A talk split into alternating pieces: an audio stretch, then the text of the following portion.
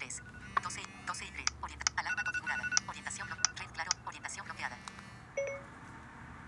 Hola Siri, Hola, ¿qué clima hace hoy?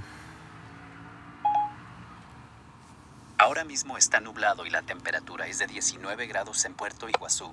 Se pronostica lluvias y luego tormentas por la noche. Hoy la temperatura máxima será de 23 grados y la mínima de 18. Bueno, seguimos con las conversaciones de la competencia de largos argentinos de este 16 Festifreak.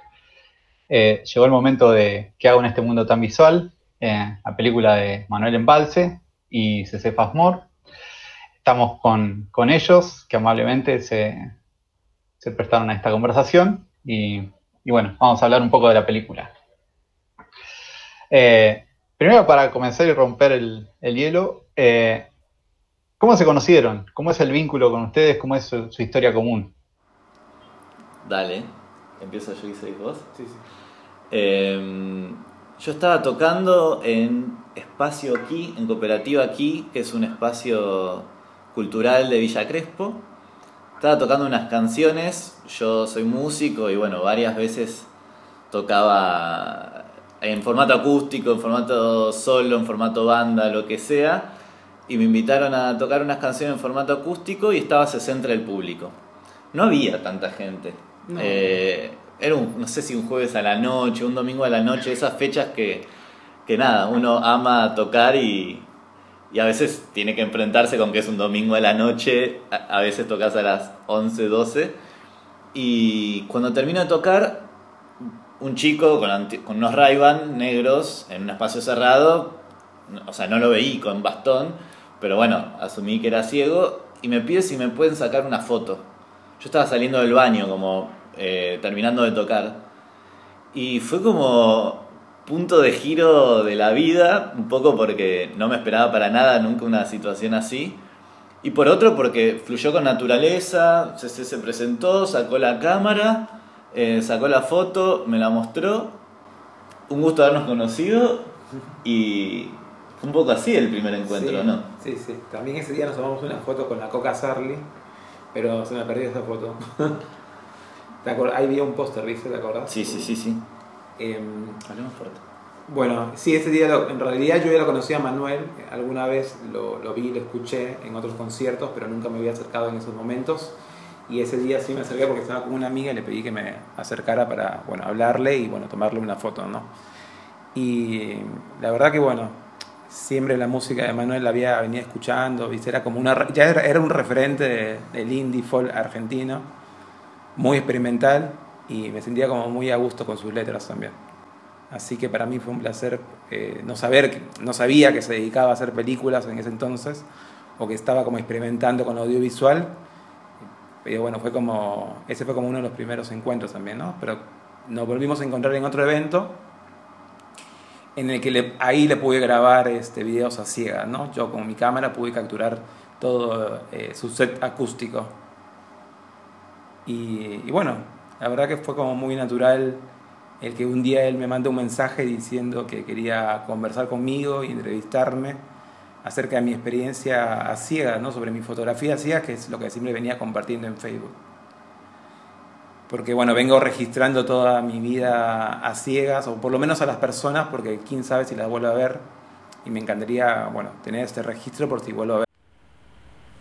Y en ese sentido, ¿cómo, ¿cómo fue que empezaron a armar alguna especie de guion como para empezar a trabajar? ¿Cómo empezó esa idea? Eh, eso fue increíble porque a partir de los primeros encuentros con CC eh, surgieron como todos los temas que después están en la película. Como fue muy... Yo al contarle el sueño y al empezar a tener inquietudes sobre la, la visión de imágenes estando ciego, o sea, sobre la, lo que ve un ciego, el primer tema que también salió fue la construcción de, la vida digital, la construcción de la vida en Instagram o en Facebook, o bueno, cómo te construís eh, si no ves lo que haces, si no eh, entendés como una estética quizás de, de lo que es construirse virtualmente. Y, eso tenía directamente que ver con el querer recordar un espacio, el tener, el eh, contarme que recuerda imágenes de lugares que vio alguna vez, como de repente todo estaba empezando a girar en base a la generación de imágenes, a la producción de imágenes y a la imaginación de las imágenes.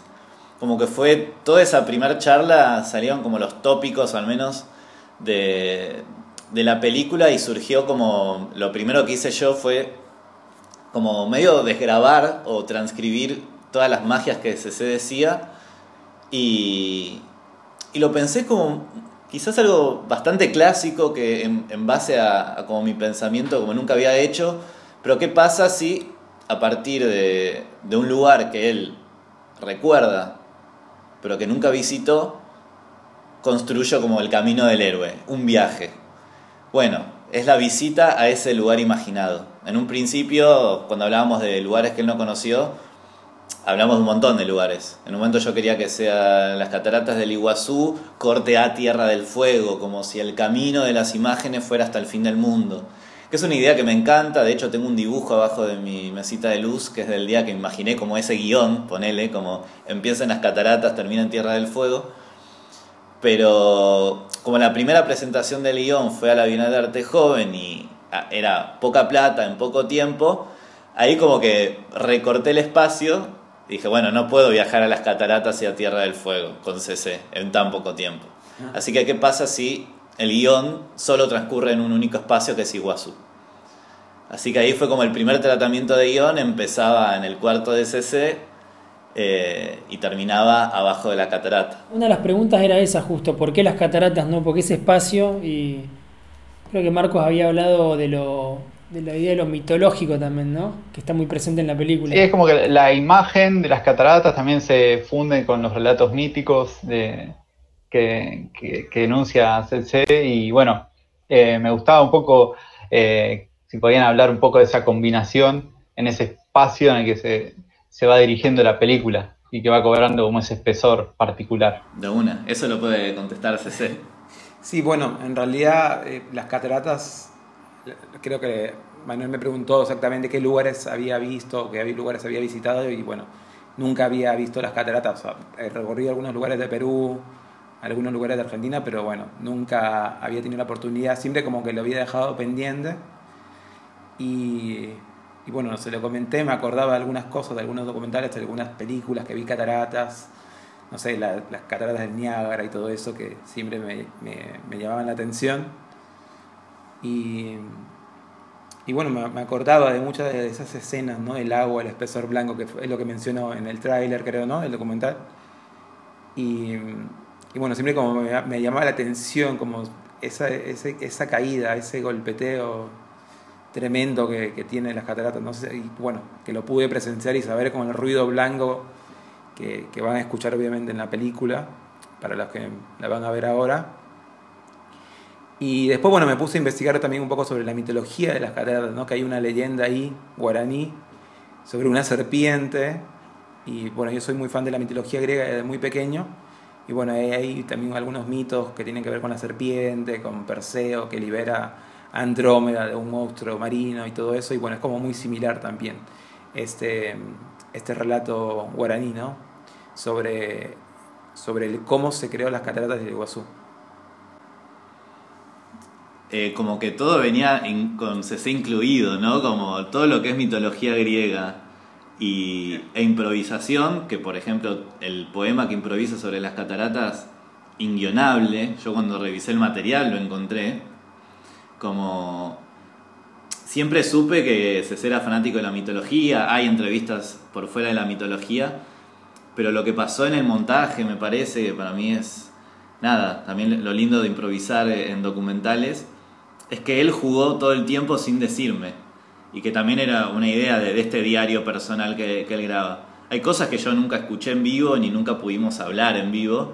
Sí había ideas de, bueno, jugar, improvisar, ¿no? Como, pero después el contenido y, el vínculo de la mitología lo construí en el montaje gracias a, CC, por su mismo fanatismo desde siempre con lo mitológico. Me acuerdo del momento en el que habla de Apolo, el sol, me encanta esa parte.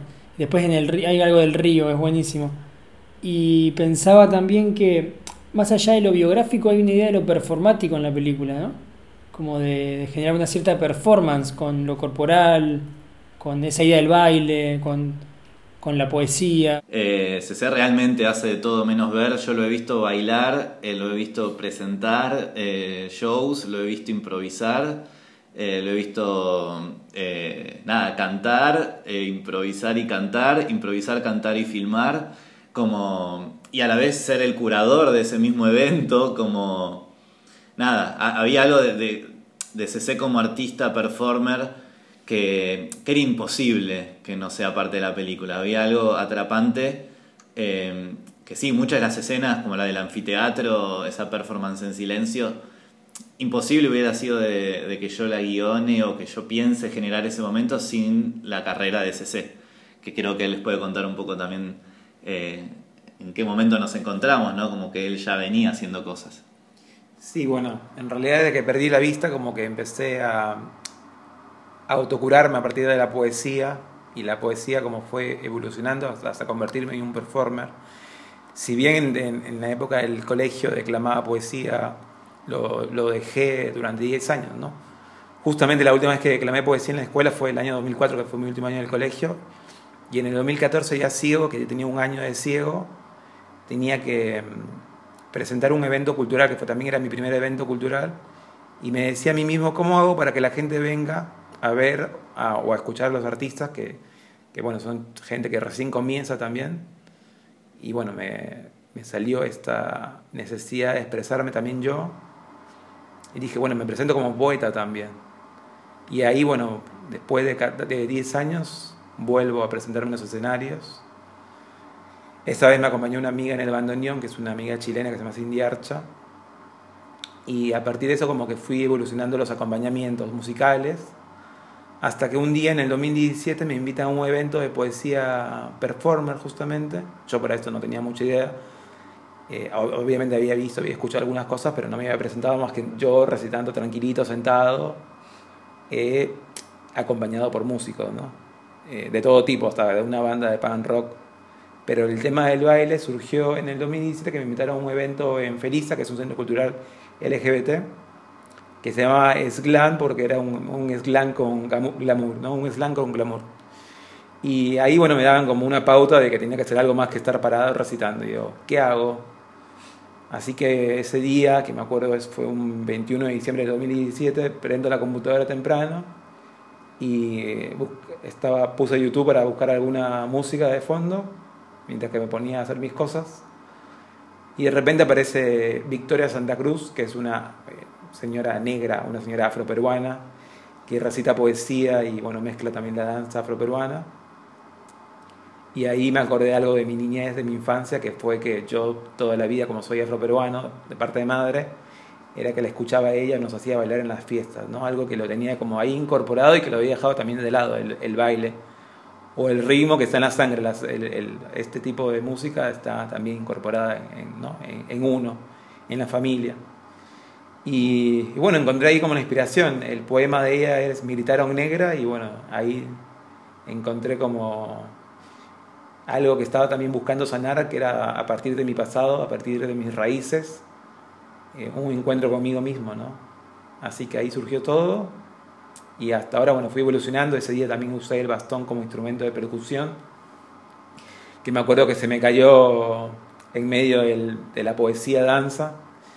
Y dije, "Mm, creo que por aquí no va el, camino. Y dije, bueno, va a ser la primera y última vez que haga esto. Me decía a mí mismo, pero al finalizar el encuentro, que quedé, bueno, me eligieron como finalista, como por, por todo lo que hice. Se me acerca Margarita Roncarolo, que es una señora poetisa increíble que falleció hace poco, en medio de esta cuarentena, y me dice que trate de seguir explorando por esto que era mi camino, y bueno, me inspiró mucho, de verdad, a no, a no perder este hilo, ¿no? a buscar en estas raíces afroperuanas, en la música lo que, bueno, lo que era mío de por sí, que lo tenía ahí guardado, y ahora era el momento. Y bueno, de eso, a partir de eso, fui, evolucionando, vol- vol- bueno, retomando el baile, el festejo, que es el ritmo por ahí que más se baila. Y bueno, mucho de eso está plasmado en el documental porque eh, creo que era como muy obvio que aparezca porque es parte de mi biografía ahora, ¿no? Sí, hay, hay algo que, que- que me interesaba también, que era un poco indagar en, digamos, estos procesos, más que nada en el contexto de la Bienal, en el que hay una urgencia de tiempo eh, y que se tiene que llegar a un punto de realización y, y el, el tiempo corre y hay poco dinero y, y también eh, tenés que resolver. Imaginaba eh, que quizás la, idea de guion eh, que habitualmente manejamos no, no encaja en, este tipo de producciones y, lo veía más como un listado de ideas o de temas o de posibles escenas que se iban registrando y que después tienen que encontrar una lógica o un, fluir eh, en, el, proceso de, montaje que incluso a veces se va dando en el mismo rodaje. Me, gusta, me gustaría saber un poco cómo fue todo eso, porque ahí creo que está un poco el, el, el germen de, de, de, lo que es la película y de, de encontrar ese balance en, en, entre todo ese listado de cosas que, que, están rondando y que estuvieron hablando un poco. Eh, de una, bueno, el montaje fue... El montaje y la experiencia bienal fue como todo medio una misma cosa, ¿no? Como la peli la, termino de editar hace pocos días antes de mandar el corte final a, a, acá al festival, porque lo que pasa en la Bienal es que al tener que resolver tampoco puedes profundizar, ¿no? Como que tenés que eh, solucionar, es casi, bueno, es tratar de, de, encontrar algo que encaje. Yo un poco la, la idea la había pensado, bueno, es claro, CC se despierta y llega a las cataratas. Como ahí hay un arco que, bueno, es, es resol, ah, resolvible, se resuelve. Pero después en el medio conocer a CC, conocer a CC en un viaje, conocer a CC viajando, eh, de repente la mitología griega, de repente también el baile, de repente también el mundo que es caótico alrededor nuestro, de repente los puntos de escucha, eh, tratar de montar todo eso en un mes fue como, bueno, un autobombardeo imposible pero se llegó como una primera versión de, lo que pedía la Bienal, que era que se estén en septiembre, eh, donde lo que a mí más me importaba era que se sienta el aura de ese viaje, que se sienta el aura de ese en ese viaje. Yo creo que el recorrido funcionó, o sea, nunca había escrito un guion en tan poco tiempo, ni haber hecho nada en menos de un año, así que a la vez como que tuvo el lado positivo de la libertad, de, bueno, eh, nunca hubiera hecho esta película si no lo hubiera hecho tan rápido y tan de forma improvisada como que de repente la historia de los procesos creativos que nos cuentan de que las cosas solo se hacen de una forma era, bueno, una refutación hermosa, porque yo me daba cuenta al estar editando lo que había escrito y que había filmado, que lo podía hacer, pero no en tan poco tiempo. Así que como que ese primer armado de montaje sirvió para encontrar el montaje, encontrar el diseño sonoro, encontrar el, el rol de CC, encontrar un montón de cosas que si yo no dejaba pasar tiempo, eh, no las podía profundizar. Y un poco todo este año de pandemia, que fueron ocho meses, desde, que, eh, desde el año pasado, desde casi diciembre, ya estamos, bueno, diez, como si no pasaba todo ese tiempo de decantar todo lo vivido en tan poco tiempo, eh, al menos yo siento que cómo profundizamos, no solo el vínculo, porque también tuvimos que terminar la película con CC a distancia, mandándonos audios, eh, replanteándonos cosas, de dudas que había tenido yo en, el montaje de la Bienal. Y, para mí fueron como dos montajes, ¿no? Como dos etapas de montaje que creo que todas las películas estaría bueno que, hagan, ¿no? Como un primer armado donde sentís que la película está terminada, pero después deja pasar seis meses a ver qué pasa, a ver qué, qué pasa con esa película. Y a veces con los deadlines, ya sea de convocatorias de festivales o de un emisme, ese, esa decantación eh, es posible perderla. Y para mí es fascinante eh, no ser tan ansioso y decir, bueno, está terminado. Y, bueno, creo que hubo un montaje emocional mío también de, de, decidir que eso no estaba cerrado, que me costó un montón. Eh, que, que, es difícil decir, bueno, le hiciste postproducción a cosas, un montón de gente hizo un laburo en tan poco tiempo, pero no estar tranquilo con la película que haces, o no estar tranquilo con que ese segundo de montaje podría durar menos, o que esa escena del baile en el anfiteatro debería haber durado más, eran cosas que, que me era imposible como decir la película está terminada, sí, me encanta. No, le falta trabajo, le falta decantación. Así que el montaje, yo al menos eh, estoy como muy contento y, y, creo que nada, era imposible sentirme contento si el tiempo no pasaba. Raro terminarla en el encierro, ¿no? Pero eh, fue la experiencia al fin. Incluso yo me, me- me puse a pensar mientras decías eso que, digo, la película en sí trasciende la idea de la experiencia del rodaje, ¿no? Como se vale un montón de otros materiales de archivo que me parece que se reescribe en montaje en sentido, ¿no? Como que, bueno, el viaje a a Cataratas es algo más de la película, ¿no? Exacto. Pero eso era imposible de darme cuenta cuando el subsidio que había ganado era para ese rodaje, donde la idea que tenía que mostrar era ese momento, y, y CC tiene archivo hace 10 años. Y, y las capas de la película son imposibles de sentir si no sentís los estratos del archivo de la vida de CC. Y ahí es donde tuve que... Hay unos planazos que filmó Joaquín de CC en las cataratas, hay ocho cassettes de mini DV, hay un rollo en Super 8 que ahora pasó a ser parte del corto. Hubo muchos materiales que estaban adentro de ese primer corte porque sentía que tenía que usarlos todos porque acababa de suceder. Pero era para mí y creo que para eh, también Tati, que fue mi asistente de montaje, Tatiana Mazú González, nos parecía que era necesario que el, estrato del archivo es el estrato de, de CC también, como él es todo lo que filmó y no es solo la, la experiencia de las cataratas. Pero bueno, también eso creo que es difícil también, no sé, para mí como director y montajista y guionista y amigo de CC, como que me costó esa decisión, ¿no? Como decir, bueno, la peli no es solo el viaje, no es solo Iguazú, es la energía en Iguazú dispersa en la vida de CC. Un poco eh, entre los dos cortes, el- el- ese work in progress y este corte final, eh, ¿qué notas puntualmente que eh, fueron lo- que quitaste y lo que agregaste le dio un poquitito de forma? Yo tenía el recuerdo de eh, la proyección en la Bienal y había como algunas escenas que veía ahora y eh, decía, bueno, por ejemplo, hay una introducción distinta, hay como un poco más desarrollo en lo que tiene que ver con esa representación eh, visual o imaginaria que se da de la ceguera, por ejemplo. Encontraba como un desarrollo más en esas cosas y también recordaba otras escenas que estaban y que ya no estaban más, había como una eh, otra performance de, de CC que se grababa, eh, un poco cómo fue ese, agregar y quitar eh, en, esto, en este montaje final. Bueno, eso creo que es. no, volví a ver, no, no volví a ver el corte así con terminado del año pasado, pero es como que lo sentía tan de memoria, dejé de verlo y el dejar pasar unos meses después de haberlo hecho, eh, empecé a dar cuenta de que había algo que para mí es importantísimo contar en la película, que es el vínculo de la medicina también con CC.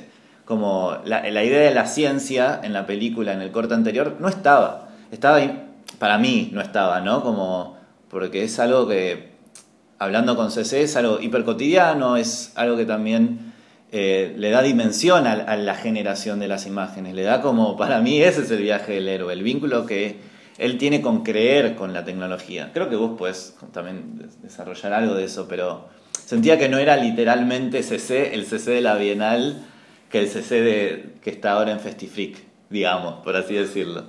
Y todo es gracias a conversaciones con él. No sé si quieres contar algo. Eh, sí, la verdad que cuando Manuel me pasó el nuevo corte me quedé como sorprendido porque yo también me sentí como medio perdonando, perdonándome a mí mismo, porque quizás es algo muy personal, me sentí como medio boludo en algunas partes del, primer corte, pero porque estaba como muy sensible con todo todavía. Y bueno, cuando Manuel me, me pasa el nuevo corte, por si quería como obviamente chequearlo, a ver qué, qué me parecía, bueno, me sentí como más tranquilo, no le dije nada de nada porque sentí, me siento a mí muy a gusto con este nuevo CC, con este nuevo corte, ¿no?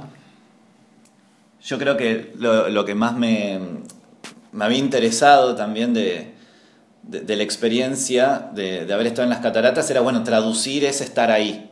Yo creo que estando en la sala de cine el año pasado, cuando se mostró el Work in Progress, sentía que lo había logrado y toda la gente me decía, sí, lo lograste, estuvimos ahí con CC.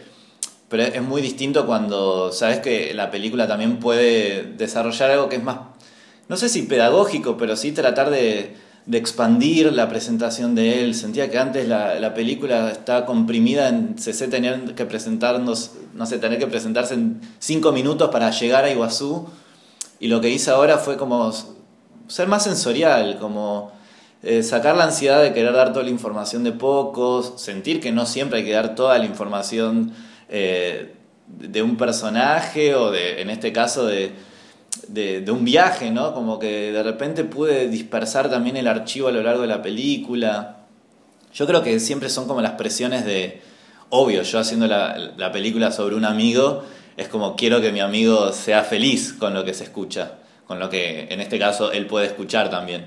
Eh, pero creo que lo, lo más así de desde lo emotivo y desde lo pedagógico para mí del vínculo con la ceguera es también que se mantiene una esperanza en, la tecnología y la tecnología está directamente vinculada a la ciencia. Y bueno, es como algo que quizás nosotros no pensamos, no pensamos si vamos a poder guardar nuestra memoria en el futuro, como que la tenemos. Pero CC hoy, por ejemplo, no puede ver y existe la posibilidad de que sí. Entonces sentía que había algo en esa idea fabulosa que, que tenía que, que, potenciarla desde el comienzo de la película y que se sienta a lo largo, que, que, sintamos que él está yendo a las cataratas para otra escena más, para una escena más que, pueda volver a ver, ojalá quizás. Sí, la verdad que es un material que, bueno, también hubo una primera pregunta, siempre me acuerdo de, de una persona en la primera muestra del, del documental que me preguntó si esto era para mí o para otras personas, ¿no? En realidad, bueno, Sí, en principio para mí, ¿no? Lo que está haciendo todo Manuel, este registro de mi registro, también es, es parte de, mis futuros recuerdos, ¿no? El recuerdo del recuerdo es, es, eso también, ¿no? El recuerdo del futuro y esperando que, quién sabe, la ciencia siempre avanza. Y hay algunos experimentos, ¿no? Eh, de eso en Estados Unidos y bueno, en varias partes del mundo, de seguro como el tema de, bueno, conectar eh, tu cerebro directamente a, a esta parte, bueno, de, la visión que no tiene nada que ver directamente con los ojos tampoco. No sé, conectar un chip y ver, ver que, que, me metan toda la información en un disco duro, ¿no? conectar a mi cerebro y, y ver todas estas imágenes y, y, personas con las que me he cruzado sería hermoso. La parte 2. Quedamos en este mundo tan cibernético. me encantó.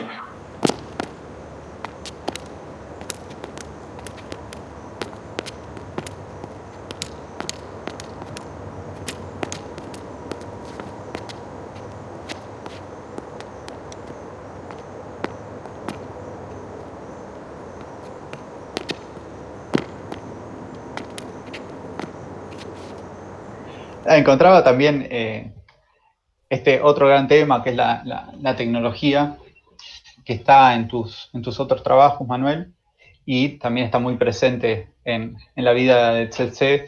Y, y, bueno, y veía esto de la tecnología como una, especie de ampliación de la experiencia en el mundo. Eh, y es como eh, ese tema que está, que está tan presente en la película y que un poco eh, supone un, abordaje particular que creo lo habrán reflexionado y pensado.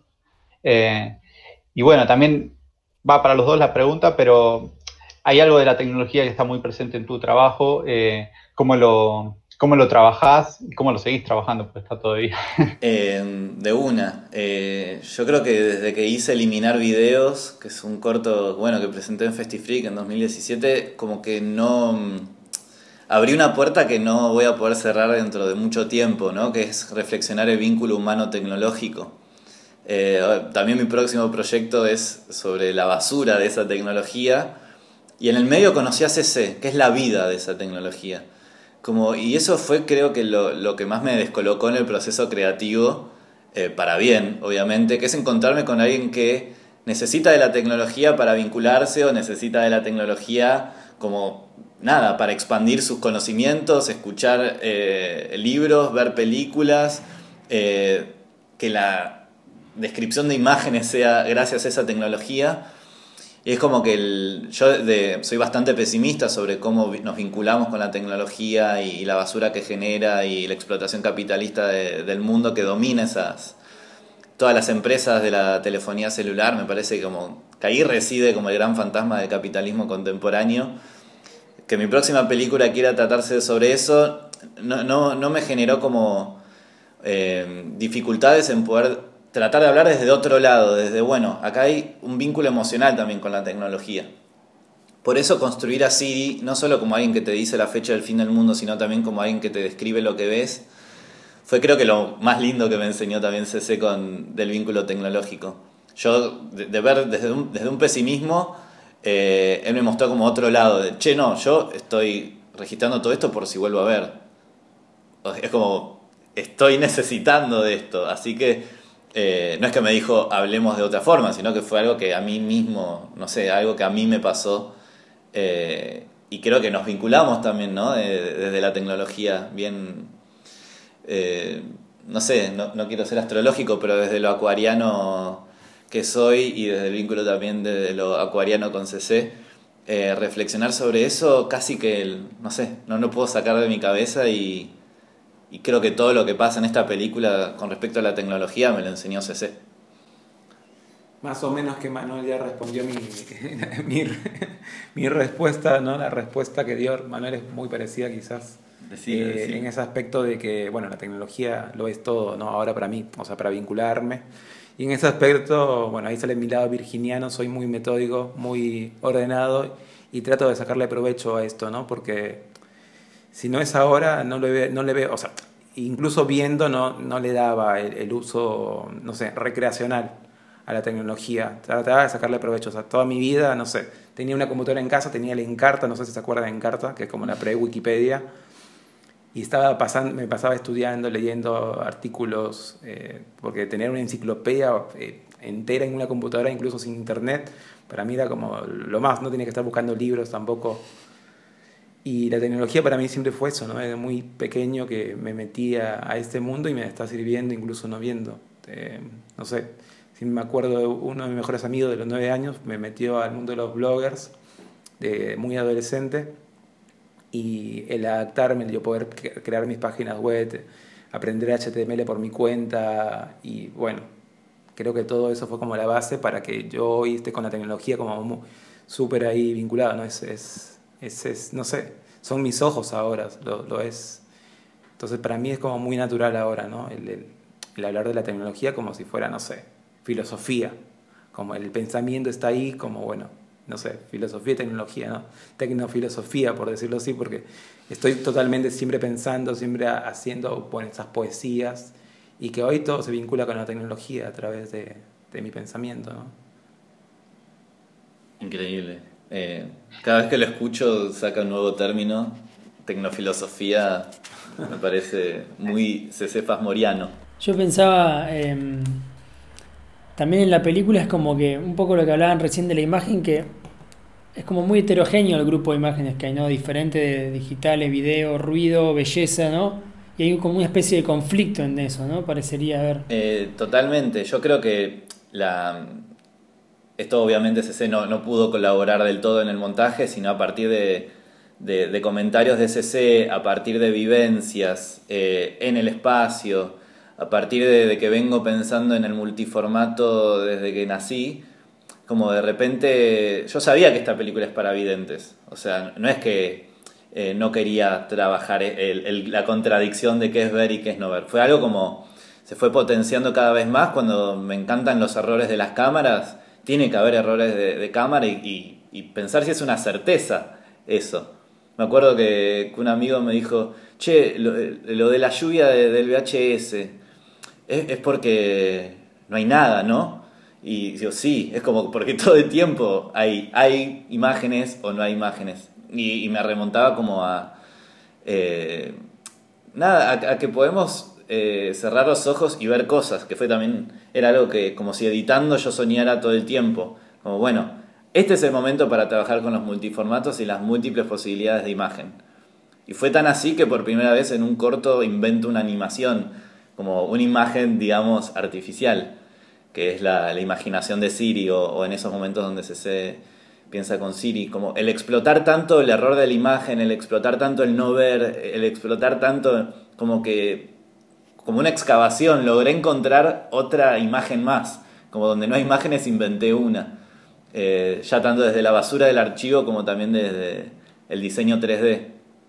Como que ahí habría algo que ahora, no sé, no es que mi próxima película no creo que tenga diseño 3D, sino todo lo contrario, como que me encantó eh, explotar tanto la no imagen que encontré otras. Sí, sí, además hay toda una gama pictórica que utilizás eh, a lo largo de la película, que también, digo, se puede ver como conflicto, como decía Juan, pero también como las múltiples posibilidades de representar un paisaje mental y de adentrarse en eso que en un punto también yo mirando la película decía, bueno, ¿es un intento de representación de la ceguera? No, pero después es mucho más extenso el concepto y pasa a ser como la imagen mental.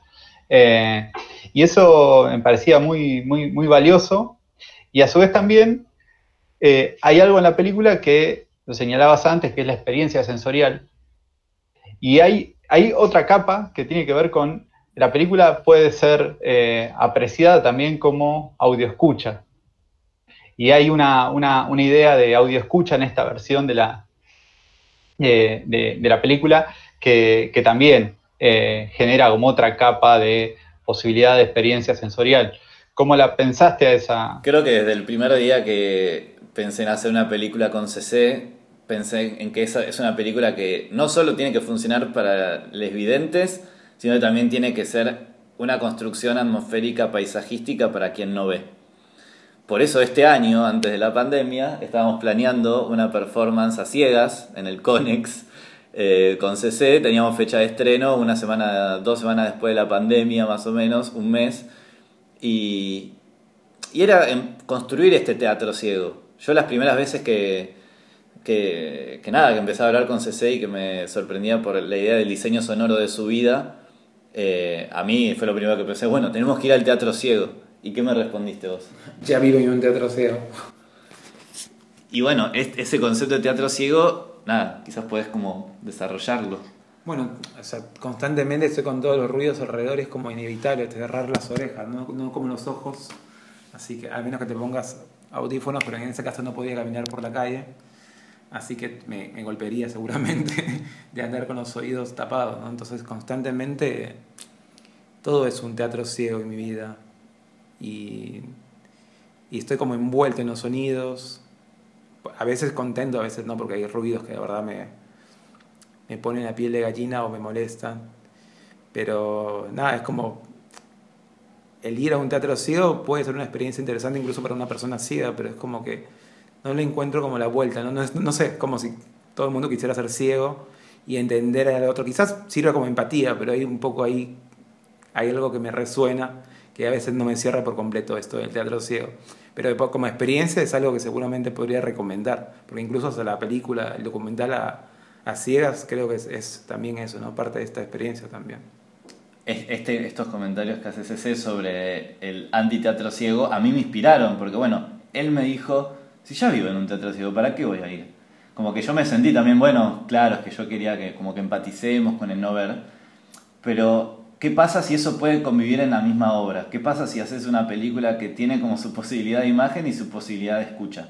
Pero no la modifiques, tiene que ser la misma.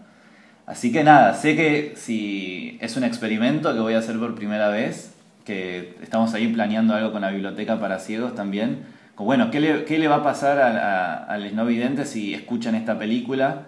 Porque hay algunos baches donde yo no quería incluir a Siri que describa todo lo que se ve, digamos, quería como que sea más desde el diseño sonoro, del soundtrack que hicimos con el grupo Perdido, como más musical también. Y yo pensaba, bueno, quizás la película sin imagen es como un musical. Y la primera vez que hice el experimento de, bueno, si le voy a pasar el corte final a CC, lo tengo que escuchar sin imagen, yo dije, bueno, creo que puede ser un experimento hermoso donde la generación de imágenes eh, la terminen narrando los no videntes, que son es que no vieron nunca nada de la película ni saben de qué se trata. Así que como que ahí poder que surja esta posibilidad de escucha, eh, nada, me intriga, hasta me parece que sería increíble componer eh, a partir de los comentarios de las personas que escuchan la película y nunca la ven, una nueva película. Sí, igualmente, perdón que acá también acoto un poco, bueno, eh, las personas que no vieron de nacimiento también es otra cuestión, o sea, cada quien tiene su propia experiencia y quizás ellos puedan disfrutar un poco más algunas de estas experiencias de teatro ciego también.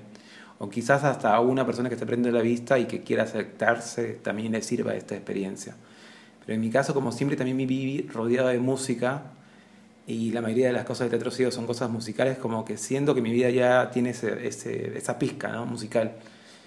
Y entonces, bueno, nada, me, me gustó esta idea de que Manuel, de verdad, haya complementado cosas visuales con cosas eh, no visuales, pero sí sonoras.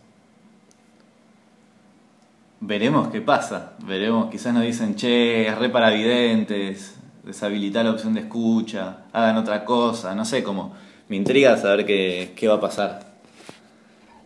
Sí, sí, a, a mí también, pero me parece que digo, está bueno probarlo, está bueno probarlo. Sobre todo en este contexto donde hay que inventarse el espacio. Bueno, estamos expectantes para, para lo que va a ser el, el estreno virtual y de audio escucha de la película. Eh, no sé si Juan, ¿querés preguntar algo más?